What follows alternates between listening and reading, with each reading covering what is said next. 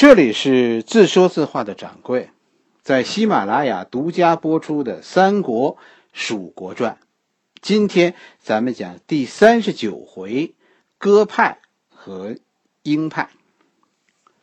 上一回咱们讲到，蒋琬是最后一个诸葛亮的追随者，也是背叛者。讲完以后，蜀国的军队就分裂了，分裂为鸽派和鹰派。鸽派啊，就是鸽子的鸽。鸽派是主张解决咱们国家之间的斗争的分歧，最笨的方法就是打仗。只要打仗，没有赢家，所以和谈永远比战争划算。这就是鸽派。鹰派就是说，没那么多办法，战争是解决国家之间矛盾的最简单的办法。费祎这个人是蜀国著名的鸽派，而姜维后来成为蜀国的鹰派。但是这只是军队内部的分歧，因为国家问题，现在这老板是刘禅。刘禅治领下的蜀国改变了国策，就是这样。当蜀国不再谋求打出去的时候，突然发现，其实曹魏要想打进来也不容易。刘禅的国策就是守住国门，发展生产。刘禅并不是说认为说这样就能超越曹魏，曹魏现在的发展已经是蜀汉完全不能追赶的了。刘禅发展生产是为了要稳定蜀国国内的局势。你让人民从经济增长中获得生活质量的提高，这是一个外来政权稳定局势的最佳办法。台湾，是吧？你看现在国民党快待不下去了。问题是什么呢？是你经济搞不好。小马哥最大的问题就是人太善，你追求政治上永远正确，他什么风险你都敢。你都不感冒是吧？任何经济改革，北只要说说反对派给你扣上卖台这个帽子，你就退缩了。最终经济上你将一事无成，经济上你搞不上去是吧？你是一个外来政权，这件事儿就会被人时时提起。马英九的这点政治智慧，我跟你说，完全赶不上三十岁时候的刘禅。这大体上就是我们应该给予刘禅的评价。这个人还是有可取的地方的。费祎这个人很有意思，是吧？费祎是蜀国我认为最明白的一个领导了。费祎是搞外交起家的，所以他非常知道川外的情况。到底说曹魏有有多强大，说到底东吴有多稳固，这个魏祎心里很清楚。费祎一上台就遇到战争。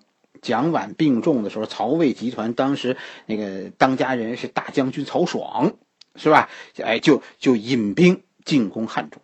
危急时刻是王平带领他的无当飞军卡住咽喉，死死的挡住魏军。费祎一上台，第一个决策就是要不要汉中啊？当时汉中的局势已经危急到说蜀国已经无力防守这个地区的地步了。面对说曹魏军的大举进攻，费祎现在整个蜀汉朝廷讨论的问题是要放弃汉中，退守剑阁。其实这在当时这种声音的呼声非常高。费祎做出的第一个决策就是绝不放弃汉中，以当时蜀国全部兵力进军汉中，与曹爽做鱼死网破。但是后来的局势证明，费祎做对，是吧？汉中最终保住了。一个是无当飞军不负众望，是吧？曹军猛攻之下，王平的阵地就这七百多个人守卫的阵地固若金汤，曹军打不进来。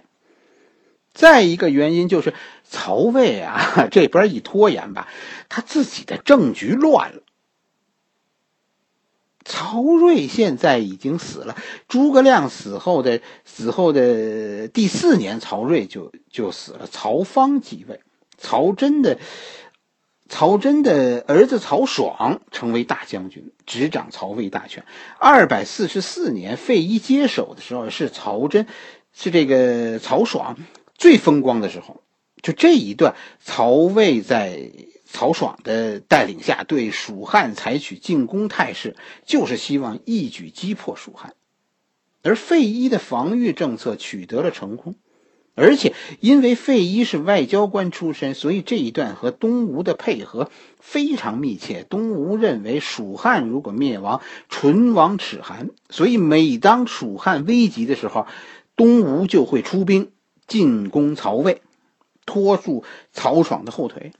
这样，曹爽一直到二百四十九年，曹爽死，虽然多次在战场上取得主动，但实际上最后进展都不大。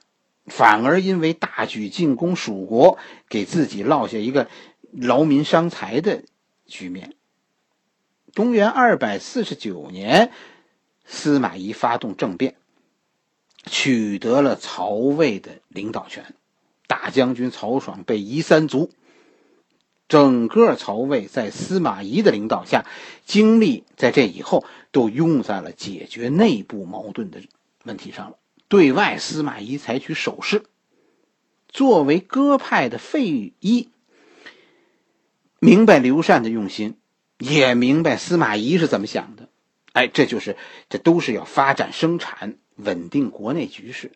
所以，和和同样是是要稳定国内局势的司马懿，这就算是达成了一种默契。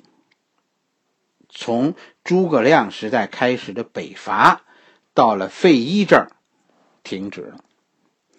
费祎的这个政策激起了蜀国鹰派的极大愤怒。史书中记载，费祎后来在汉中搞屯垦，就是就是部队不打仗了，你们都去搞大农庄种地去。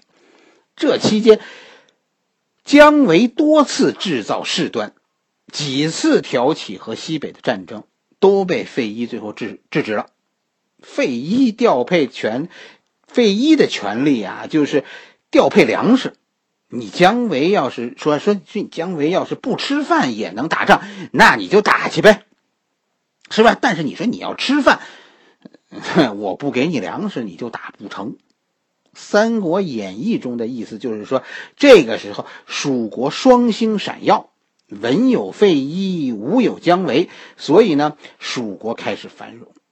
但我们应该知道，这个时候没有战争，是曹魏的司马懿现在顾不上，而蜀汉呢，现在在刘禅的领导下，也是走和平路线的。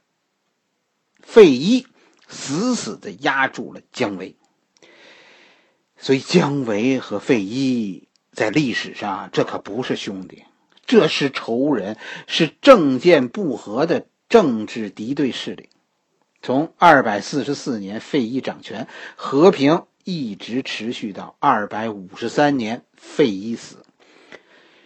费祎的死是历史上的一个谜，哎，争论很多的，是吧？蜀国历史说是是曹魏的刺客用诈降的方式骗取了蜀汉的信任，结果呢，费祎这个人性格上有缺点，就是轻信啊，人家投降了，他他居然就信了。结果呢，在一次宴会上，这个刺客突然拔出刀刺杀了费祎，费祎当场就死了。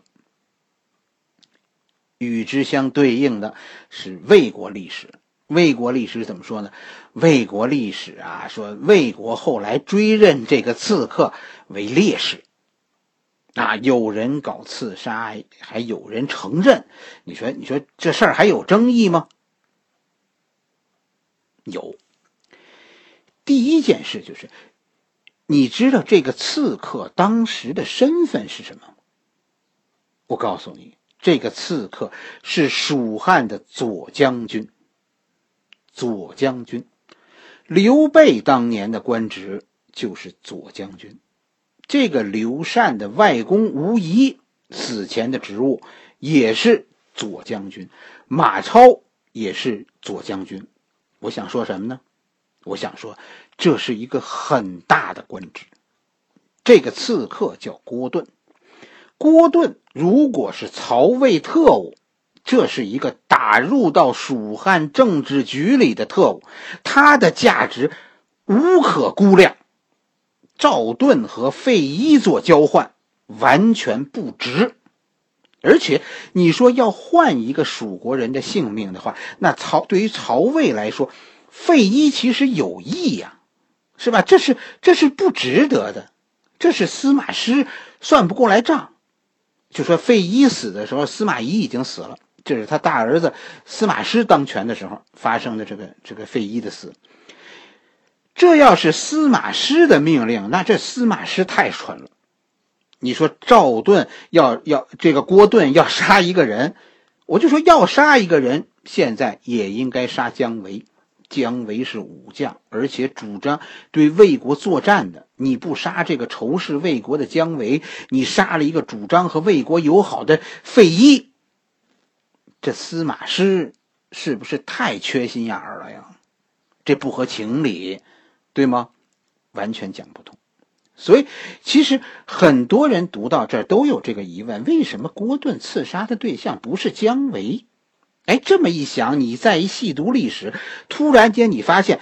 哎这这郭盾和姜维是好朋友，哎，郭盾和姜维有着非常相似的人生经历。早年他们都是和羌人作战的民族英雄，而后呢，在内战中被俘，以后改变立场投靠蜀汉，但是他们的父母都在西北曹魏的手里。哎，这就是说，他们其实有着非常强烈的打回西北的冲动。就是姜维在战场上俘获了郭盾，然后呢，然后还是姜维劝降了郭盾，然后又是姜维把郭盾推荐给了费祎。怎么看？怎么看？我都觉得姜维和费祎，姜维和郭盾应该是一伙的，他们有共同语言，而且。都有被坏人费祎压制的愤怒，因为他们想打回自己的家乡去。要说真有个人命令或者说怂恿郭盾行刺的话，你说这个人会是谁呢？费祎死了，谁最高兴呢？司马师咱甭说了，肯定是高兴不起来。但是，司马师对于一个叛徒死于敌人的内乱，对于郭盾的死还是很欣慰的。于是，司马师会会表彰郭盾，看啊，让你们都看一下，投降啊，投降蜀国，最终也就是这个下场。而且，你们蜀国下回再遇到我们曹魏人去投降，你还敢收他们吗？就是这么个问题吧，谁受益，我想谁就是主谋。这个世界上哪有那么多顺道的好事儿呢？费祎死后，蜀国鹰派的时代就开始了。好了，这一回咱们讲到这里，下一回咱们讲姜维。